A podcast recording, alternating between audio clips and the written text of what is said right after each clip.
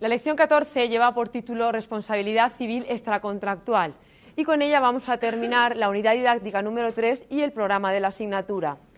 Si queréis buscar una relación o enlazar con otro punto del programa, eh, si os acordáis, cuando empezábamos a ver la, obligación, el, tema, el tema 10, eh, hablábamos de las fuentes de las obligaciones, de dónde nacen las obligaciones, y os señalaba entonces que nacían de, los, eh, de la ley, de los contratos, de los cuasicontratos y de los actos u omisiones ilícitos o en los que intervenga cualquier género de culpa o negligencia. O lo que es lo mismo, decía entonces, de la responsabilidad civil.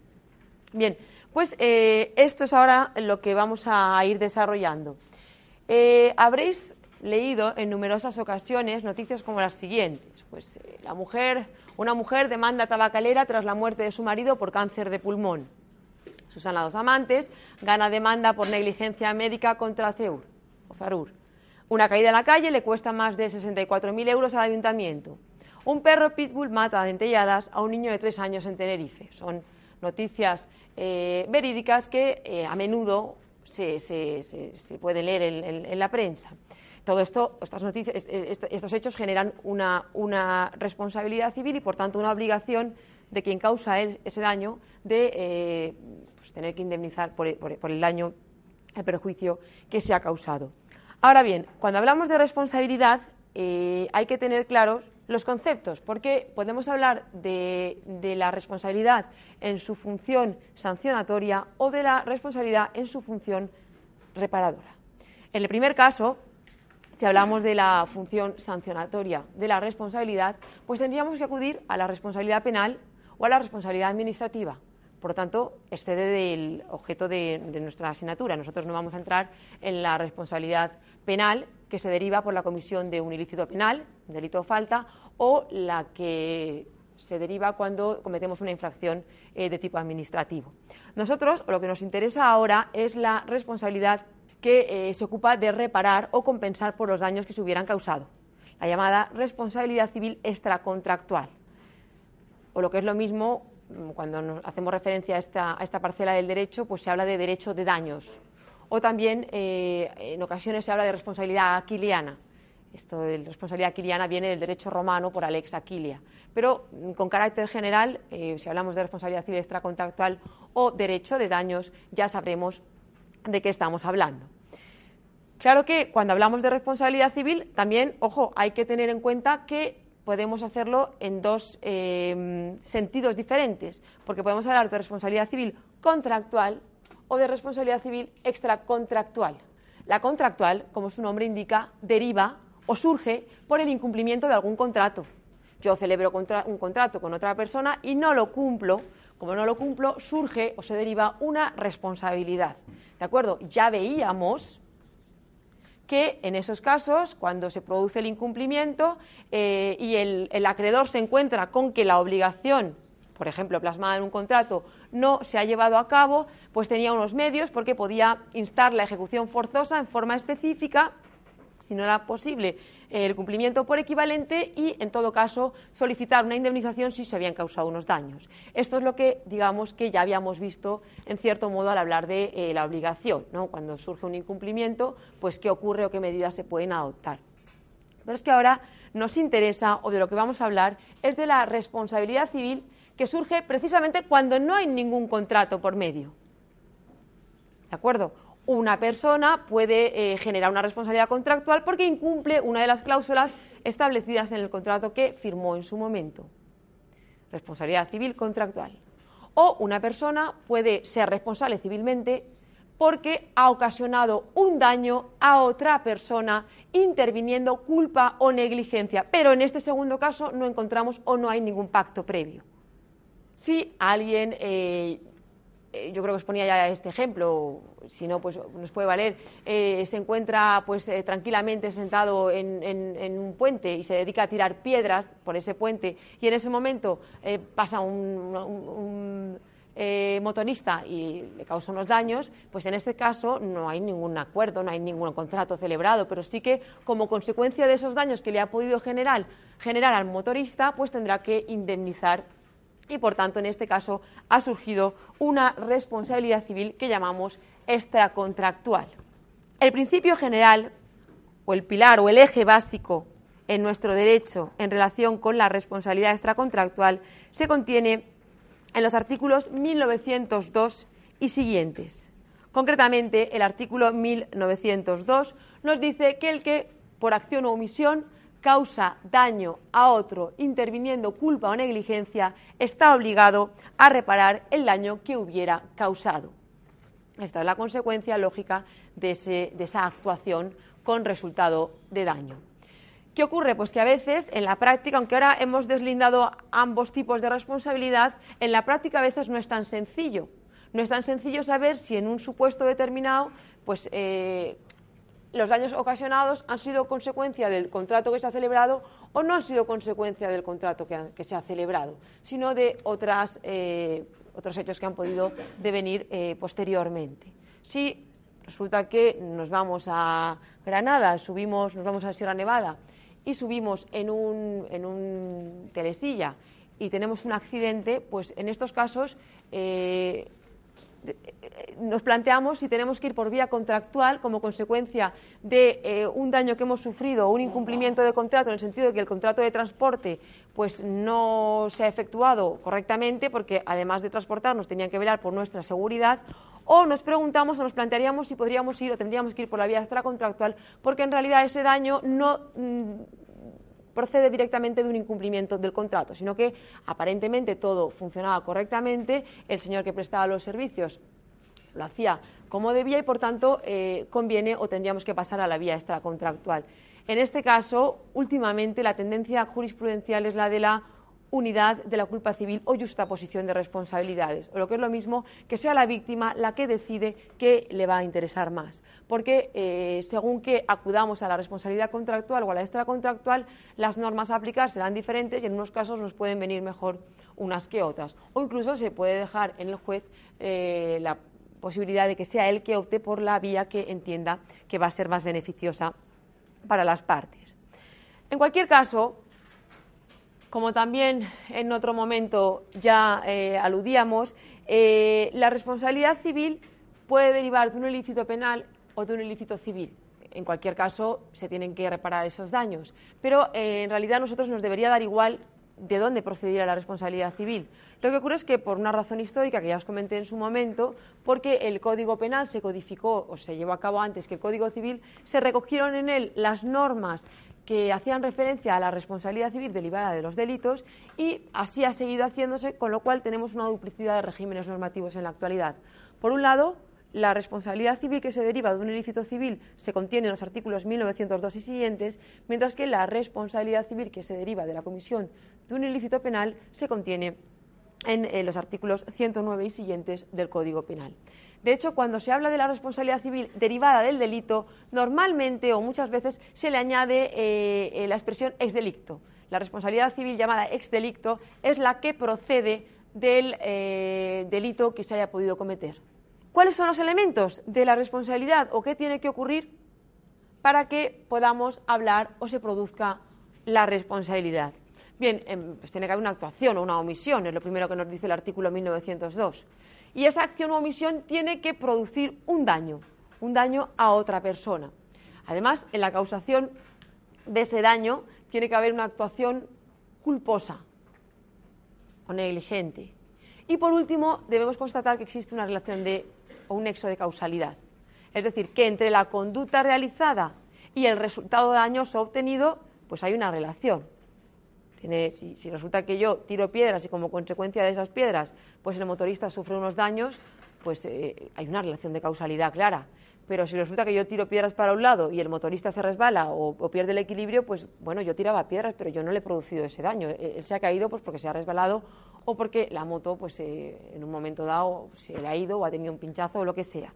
Es decir, tiene que haber una relación de causalidad entre la conducta realizada y el daño ocasionado. También es fundamental para poder entender todo el sistema de responsabilidad civil en nuestro ordenamiento jurídico, entender que partimos o se trata de un sistema de tipo subjetivo, a grandes rasgos, por contraposición a los sistemas que llamamos objetivos. ¿De acuerdo? O sea, por un lado tenemos la responsabilidad subjetiva, y por otro lado tenemos la responsabilidad objetiva. La responsabilidad subjetiva, como os digo, es la que recoge o de la que parte nuestro Código Civil y se recoge en el artículo 1902, porque es aquella que eh, hace que una persona tenga que responder del daño causado cuando lo ha ocasionado con culpa, cuando su actuación es culposa. Si no hay culpa, puede exonerarse porque no ha actuado de manera contraria a derecho. Eso es la responsabilidad llamada subjetiva, que es la que preside o rige nuestro ordenamiento jurídico. Derecho civil, partimos de la responsabilidad subjetiva. Para que alguien pueda ser eh, condenado a reparar unos daños causados, tiene que haber actuado culposamente. Porque, por el contrario, hay otros tipos, otros sistemas que acogen la llamada responsabilidad objetiva, que también en nuestro derecho recogemos o tenemos algunos supuestos de responsabilidad objetiva, pero con carácter más excepcional. En el caso de la responsabilidad objetiva, eh, la obligación de reparar el daño surge no porque hay una actuación culposa, sino, por ejemplo, porque se ha generado un riesgo con la conducta que se estaba desplegando y como consecuencia de ello esa persona ha de indemnizar por el daño que se pudiera haber causado. O también podemos hablar de responsabilidad objetiva en, en aquellos casos en los cuales, por ejemplo, una persona se está beneficiando o enriqueciendo con algo, se causa unos daños y como consecuencia de ello, pues va a tener que indemnizar. Por ejemplo, si el propietario de una central nuclear eh, se encuentra con que se producen unos escapes y esos escapes eh, pues, generan unos daños, aunque su actuación no haya sido culposa, porque haya actuado diligentemente, es decir, haya actuado con arreglo a lo que se esperaba de su conducta, con las revisiones oportunas y demás, aún, así va a poder verse obligado a reparar el daño causado. ¿De acuerdo? Porque, como digo, en este caso hablamos de responsabilidad objetiva. Según eh, la ley específica que se refiere a, este tipo de, responsabilidad, la derivada de centrales nucleares y demás, en este caso se ha configurado por el legislador como una responsabilidad objetiva, porque se está generando un riesgo y como consecuencia del mismo, pues la persona en cuestión, el responsable, que eh, repare los daños causados, aunque su actuación no haya sido culposa. Esa es la diferencia con respecto a la responsabilidad subjetiva. En el caso de la responsabilidad subjetiva, sí que necesitamos que haya una culpa por parte del que ha causado el daño, mientras que en la objetiva no. De hecho, eh, aunque nuestro sistema está presidido por la responsabilidad subjetiva, hace unos años eh, hubo un cambio de tendencia y eh, el Tribunal Supremo empezó a ir hacia un sistema objetivado, es decir, no llegaba a ser objetivo del todo, pero empezaba a objetivar los tipos de responsabilidad. Bien, cuando hablamos de responsabilidad es importante también saber si, va a responder la persona que directamente ha causado el daño o, por ejemplo, otra persona. No me estoy refiriendo al supuesto, por ejemplo, aunque hay más, de los daños causados por hijos menores de edad. En este caso, normalmente, ahora lo veremos con un poquito más de detenimiento, van a responder sus padres, porque así se establece en el Código Civil. Código Civil, el artículo 1903, se refiere a la responsabilidad por hecho ajeno y recoge unos supuestos en los cuales, cuando se causa un daño por ciertas personas, no van a responder esas personas, sino otras. Por ejemplo, en el caso de los hijos, los padres. En el caso de los eh, menores sometidos a tutela, el tutor. En el caso de menores que estén en un centro docente, los, eh, responsables de ese centro, no los profesores, como se decía antes. En el caso de los empresarios, pues lo mismo. Si alguno de sus dependientes causa un daño, esa responsabilidad va a recaer en el empresario. Pero este mismo artículo, en su párrafo final, establece una cláusula de exoneración. Es decir, dice, vale, de acuerdo, los padres van a responder por los daños que causen sus hijos, pero ojo, pueden exonerarse de responsabilidad. ¿Cómo? Si prueban que han actuado con la suficiente diligencia. Según el último párrafo del artículo 1903, la responsabilidad de que trata este artículo cesará cuando las personas en él mencionadas prueben que emplearon toda la diligencia de un buen padre de familia para prevenir el daño. Diligencia de un buen padre de familia significa o equivale a la diligencia media. Bien, entonces, eh, como os decía, hace unos años el Tribunal Supremo empezó a objetivar este tipo de responsabilidad. De manera que los padres respondían prácticamente por todo por el mero hecho ya de haber dado la vida a los hijos, pues cualquier daño que causasen, pues eh, se entendía que su responsabilidad eh, eh, era pertinente porque habían descuidado su, su labor. Bien, cuando hablamos de la responsabilidad de los padres, por ejemplo, hablamos de una responsabilidad o de una culpa invigilando y una culpa ineducando. Culpa en la vigilancia de los menores y culpa en la educación de los menores. ¿De acuerdo? Yo recuerdo en concreto una sentencia de esta época que os comento, años 90, pero no recuerdo la fecha exactamente, en la que eh, un padre eh, llegó a su casa y como era cazador, pues llevaba el arma en, en, su coche.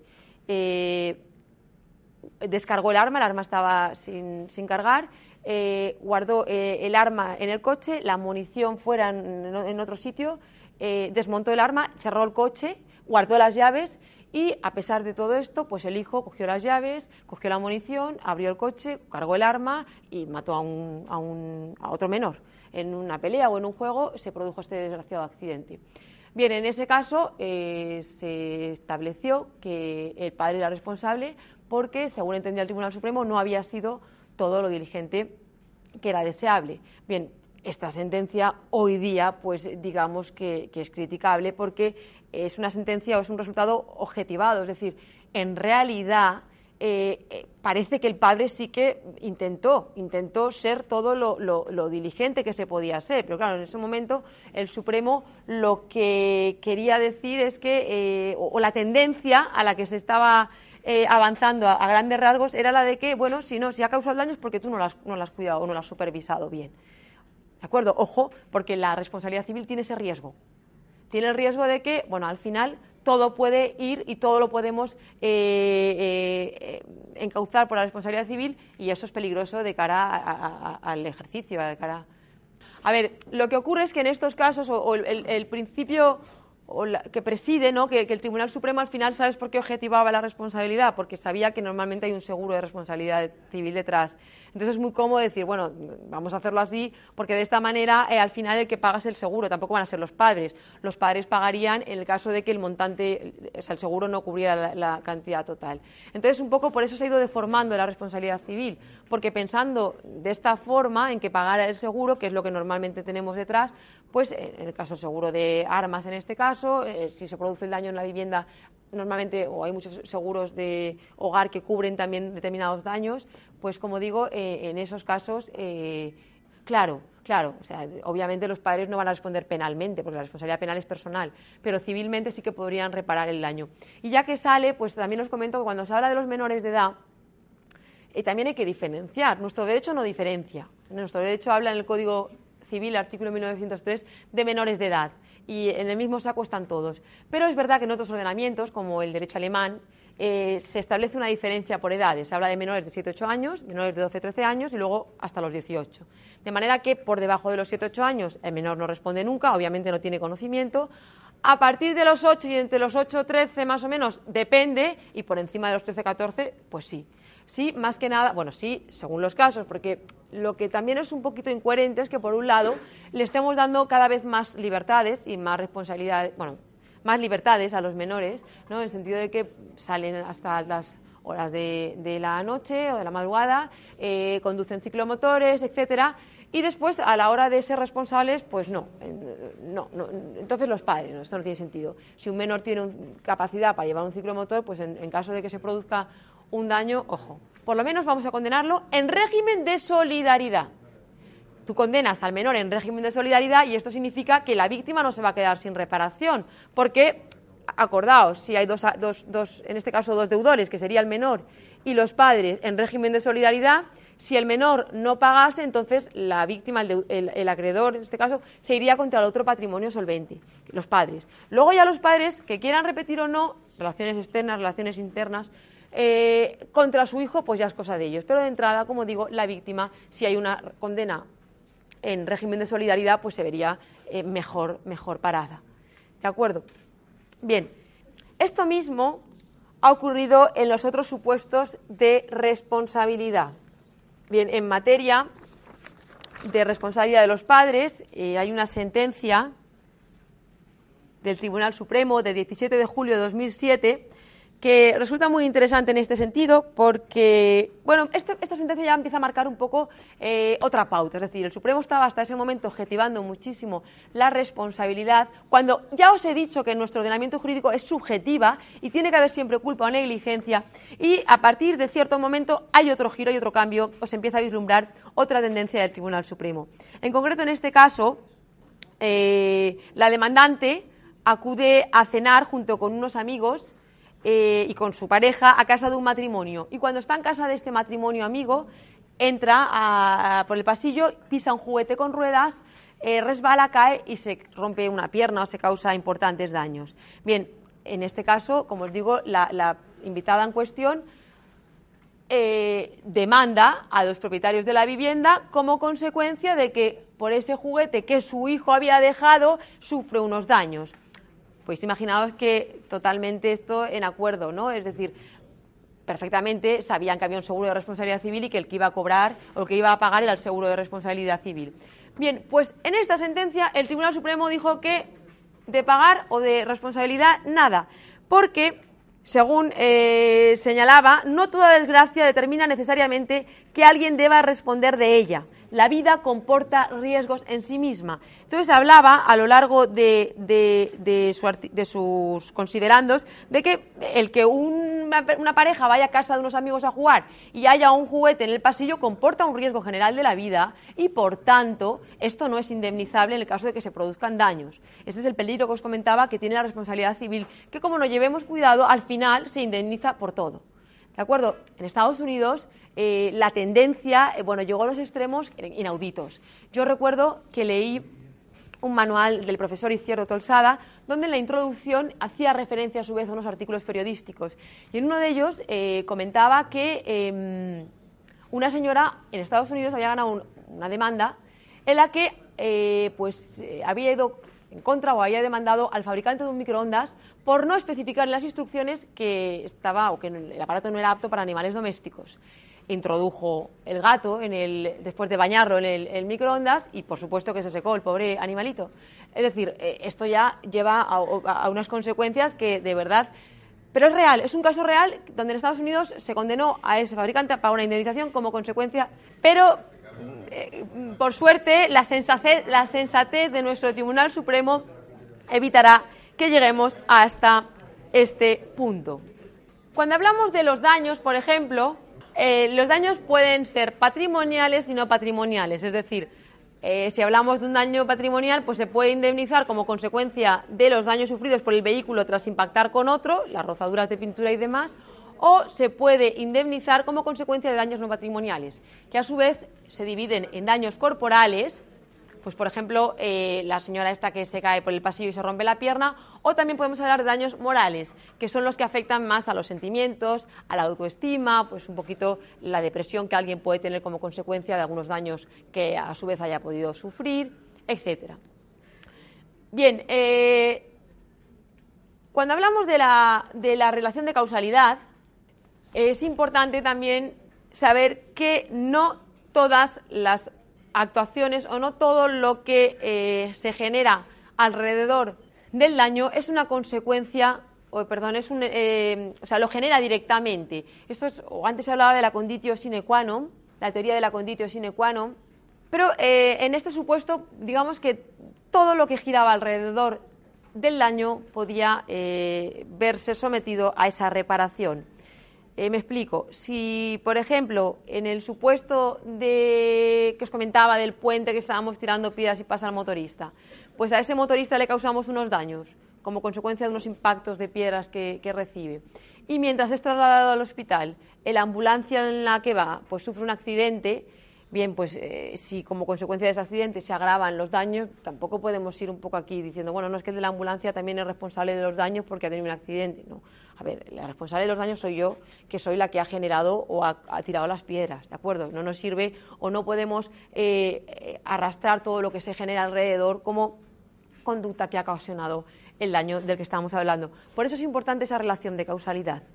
Y cuando hablamos de relación de causalidad, eh, en algunos casos hay que, se habla de ruptura del nexo causal o de directamente exoneración de responsabilidad, porque eh, si nos encontramos con que a la hora de producirse o cuando se ha producido ese daño hay una culpa exclusiva de la víctima, esa conducta culposa de la propia víctima puede dar lugar, a la exoneración de responsabilidad por parte del causante inicial. Por otro lado, si, hay, eh, si hablamos de, caso fortuito o de fuerza mayor, si hablamos en concreto de fuerza mayor, en los sistemas de responsabilidad objetiva se produciría también la, exoneración. Y por último, si nos encontramos ante lo que se llaman riesgos del desarrollo, pues eh, también podríamos, eh, podríamos encontrarnos ante una situación de exoneración. Por ejemplo, mañana nos dicen que dar la clase con el ordenador encendido causa graves problemas para la salud de los alumnos, pues eh, lo que no podéis es a mí demandarme porque he venido haciéndolo anteriormente. Es decir, si el desarrollo de la técnica no nos, no nos permitía conocer este dato con anterioridad, a mí no se me puede hacer responder de eso. ¿De acuerdo? Sin embargo, a partir del el momento en que se sabe, sí. ¿De acuerdo? Mientras tanto, como digo, podríamos exonerarnos de responsabilidad alegando lo que se conoce como riesgo del desarrollo.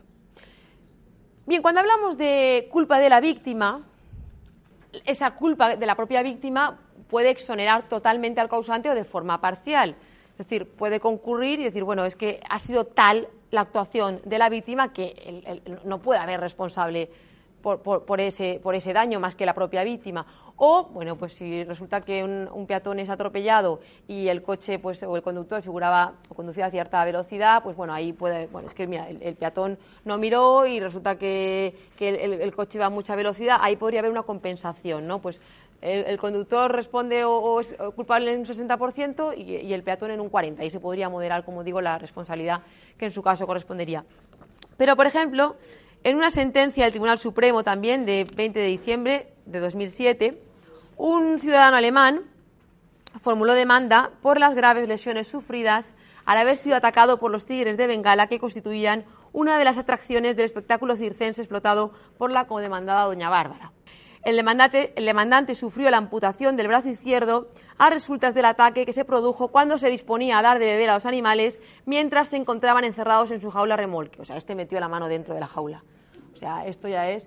Y, después de meter la mano dentro, pues alegó o aludió que eh, en virtud o según el tenor del artículo 1905, que nos dice que el, poseedor de, de, un animal, el que sea, es responsable objetivamente, porque la responsabilidad que se deriva de los daños causados por animales es uno de los supuestos que en nuestro derechos se, recogen con carácter de objetivos, no, es una responsabilidad subjetiva, sino objetiva. Como digo, este eh, ciudadano pues, pretendía que a través del artículo 1905 el poseedor de ese animal le indemnizara, pero mm, clarísimamente el Tribunal Supremo dijo que no, que había un supuesto clarísimo de culpa exclusiva de la propia víctima siguiendo con los supuestos de responsabilidad por hecho ajeno, porque una cosa es que nosotros, eh, mayores de edad y con plena capacidad, causemos un daño y tengamos que repararlo.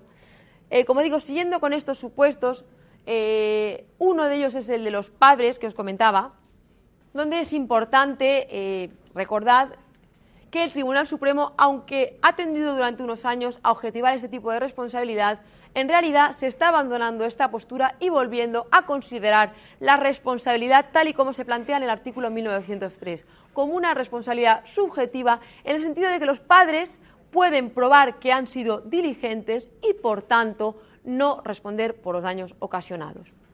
Bien, además, eh, pues se habla de culpa ineducando y culpa invigilando. Cuando hablamos de la culpa invigilando, eh, surge a veces el, problema, no, está resuelto en el Código Civil, es un problema de interpretación doctrinal o jurisprudencial. ¿De qué ocurre en el caso de las parejas separadas?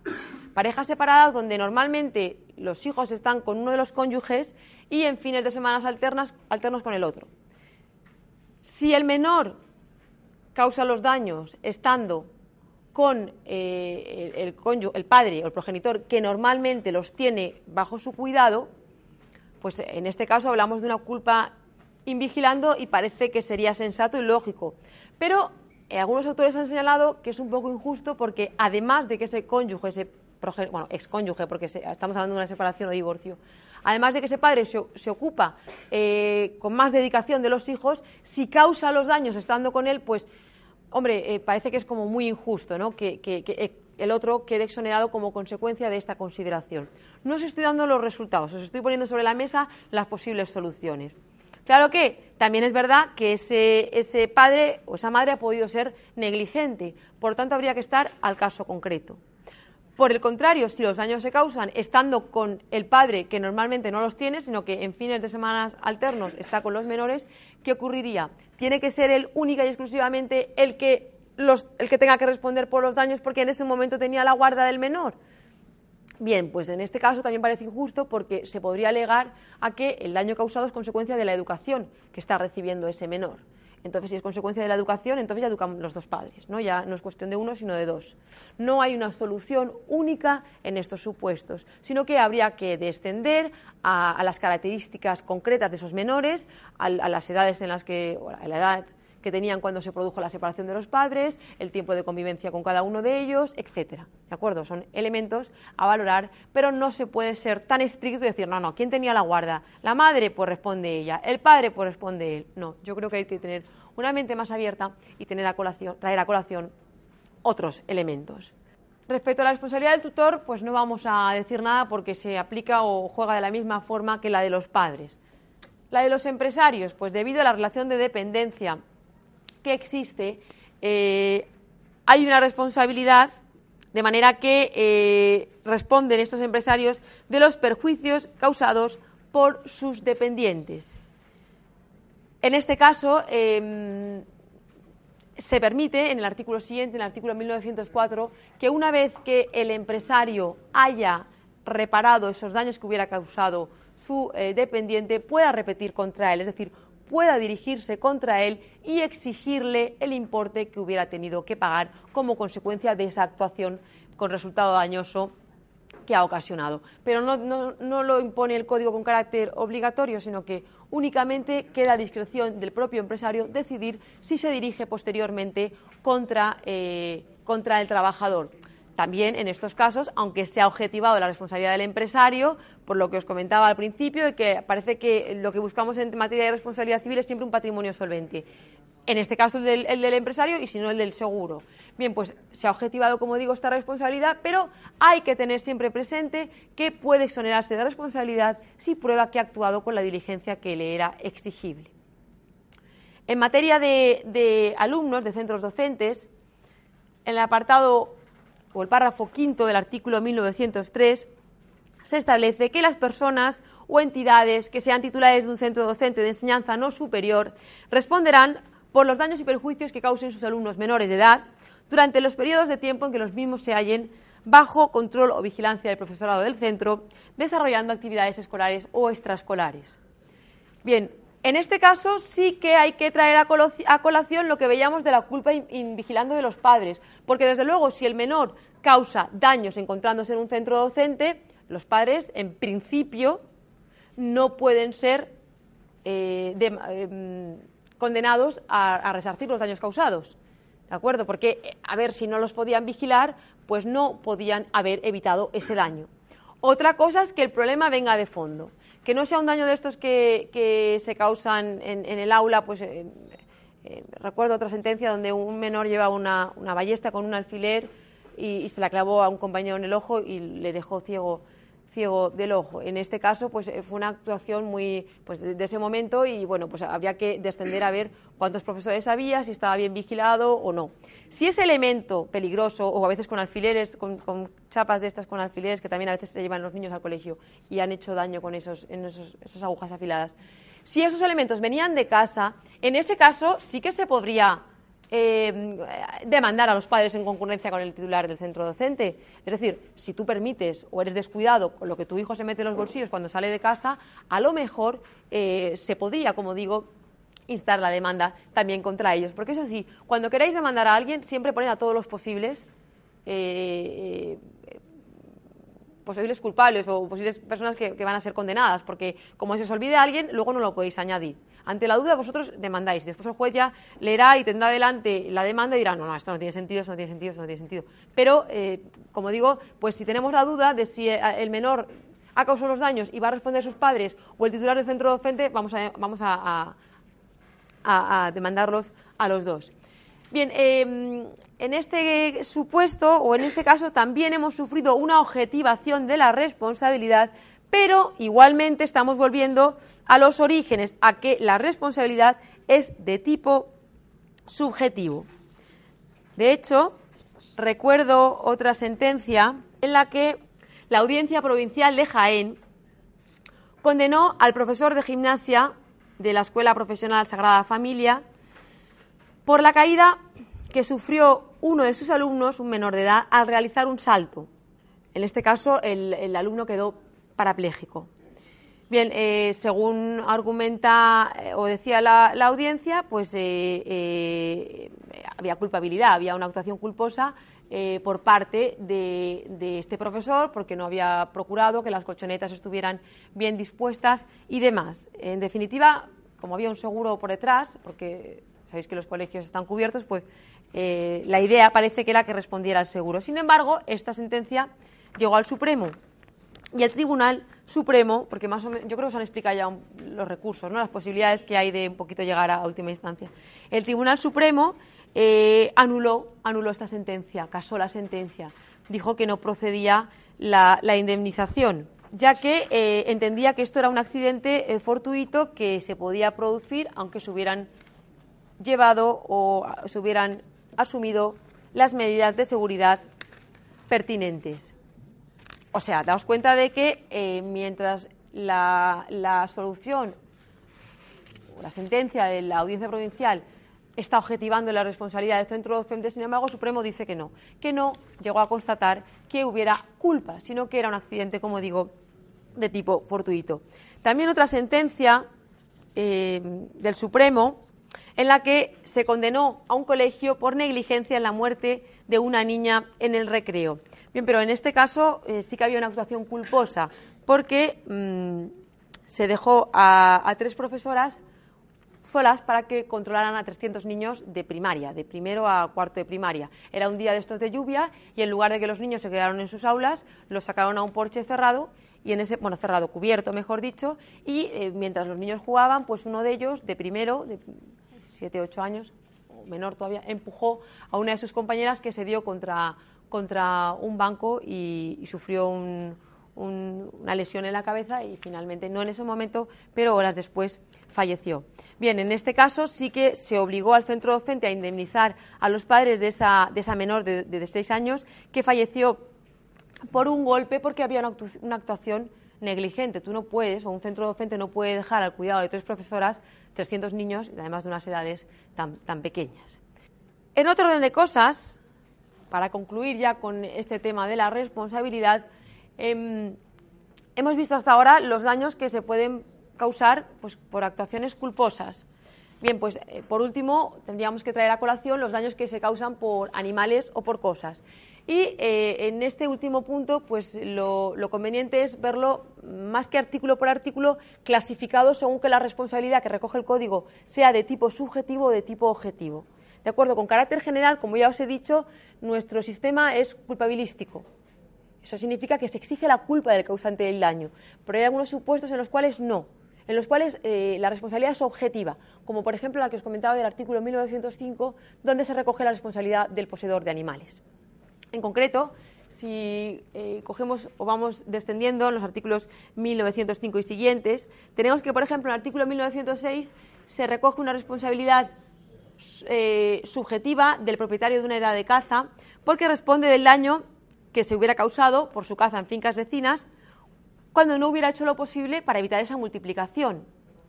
O lo mismo en el artículo 1907, en donde el propietario de un edificio responde cuando está en ruina y causa daños como consecuencia de esa ruina, siempre que no hubiera hecho lo necesario para evitar que, estuviera en ese estado tan lamentable.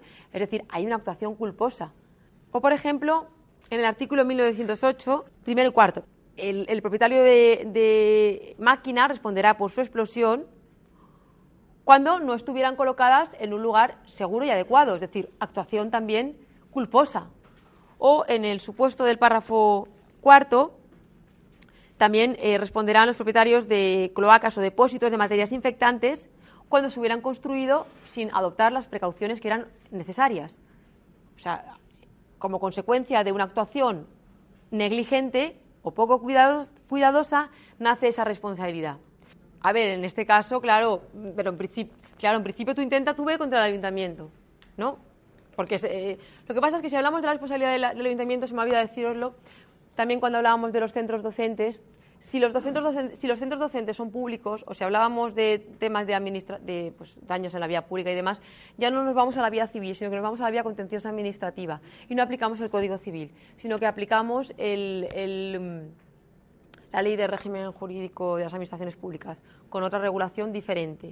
¿De acuerdo? Entonces, mm, los parámetros, o sea, la responsabilidad no es subjetiva como ocurre en el caso de, los daños causados en materia de derecho civil, pero sí que hay una responsabilidad, se va a intentar ir contra la Administración, pero vamos, me refiero a que, por ejemplo, se causa un daño como consecuencia de que una persona va andando ¿no? y se cae dentro de una... Claro, en este caso sí. Otra cosa es que luego la, Administración intente, pero prácticamente es objetiva la responsabilidad de la Administración. Hombre, claro, si sabes quién es, si sabes quién es, claro, podría repetir después. De hecho, la Administración responde, pero la Administración luego ya lo veréis en derecho administrativo, porque la responsabilidad patrimonial de la Administración antes se regulaba en el Código Civil, pero ya pasó a, materia de derecho administrativo. Eh, eh, ya veréis que tiene la obligación, no es como en este caso que el empresario puede repetir contra sus dependientes. En el caso de la Administración hay una obligación hay una obligación. Es decir, si resulta que el centro docente es, público y el, profesor es negligente, o sea, en, el sentido de que se pone a hablar por el móvil mientras los alumnos están peleándose o lo que fuere, en ese caso responderá la Administración, pero tiene la obligación de repetir de si hay una actuación, como en este caso la vía negligente de su profesorado, ir contra él para que sea el profesor el que pague después. Eso es una, sí, el, el, el, tema de derecho administrativo es así. En ese caso, el, profesor, claro, es que si no, mira, yo como va a responder la administración, me dedico aquí a, no hacer nada porque si pasa algo ya responderá la administración. No, responde la administración de entrada frente a la víctima, pero después puede repetir o debe repetir, como dice la ley, contra el causante de, o el que ha ocasionado ese daño. ¿De acuerdo? Bien, en este caso, o en los últimos supuestos o puntos que nos quedan, se recoge la responsabilidad objetiva, como por ejemplo os decía la del 1905 el poseedor de un animal será responsable de los perjuicios que, cause, aunque se le extravíe o se le escape. Solamente en caso de, por ejemplo, que hablásemos de culpa de la víctima o de fuerza mayor, pues no sé, que resulta que cae un rayo y se rompe la, casa donde estaba encerrado o la cadena y como consecuencia de esto se escapa y causa unos daños. Solamente en esos supuestos quedaría exonerado, porque la responsabilidad es objetiva y en los demás casos hay una responsabilidad y por tanto tiene que indemnizar.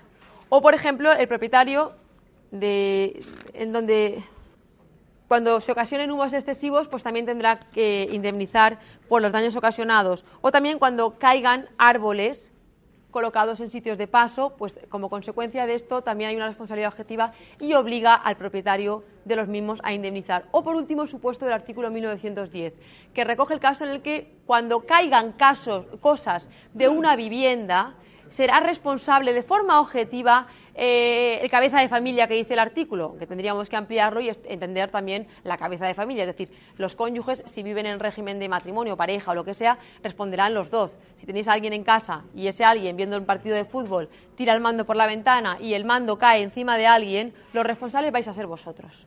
¿De acuerdo? O sea, os pueden a vosotros demandar. Lo que yo aconsejaría en este caso es que se fuera por el 1902 contra quien ha tirado el mando y contra el 1910 contra vosotros. ¿no? Porque sois los propietarios. El, cabeza de familia es el responsable de lo que se caiga o arroje por su ventana, a no ser que haya fuerza mayor. Es decir, si tú estás en tu balcón y tienes unas macetas y hay unas lluvias de estas eh, torrenciales y se cae una maceta y causa unos daños, eh, ahí podríamos hablar a lo mejor de una fuerza mayor. Como consecuencia de esos daños tú no responderías porque, como sabéis, la fuerza mayor eh, rompe el nexo causal o, permite decir que se exonera de responsabilidad incluso en los supuestos de responsabilidad objetiva. Bien, eh, con esto habríamos terminado la lección.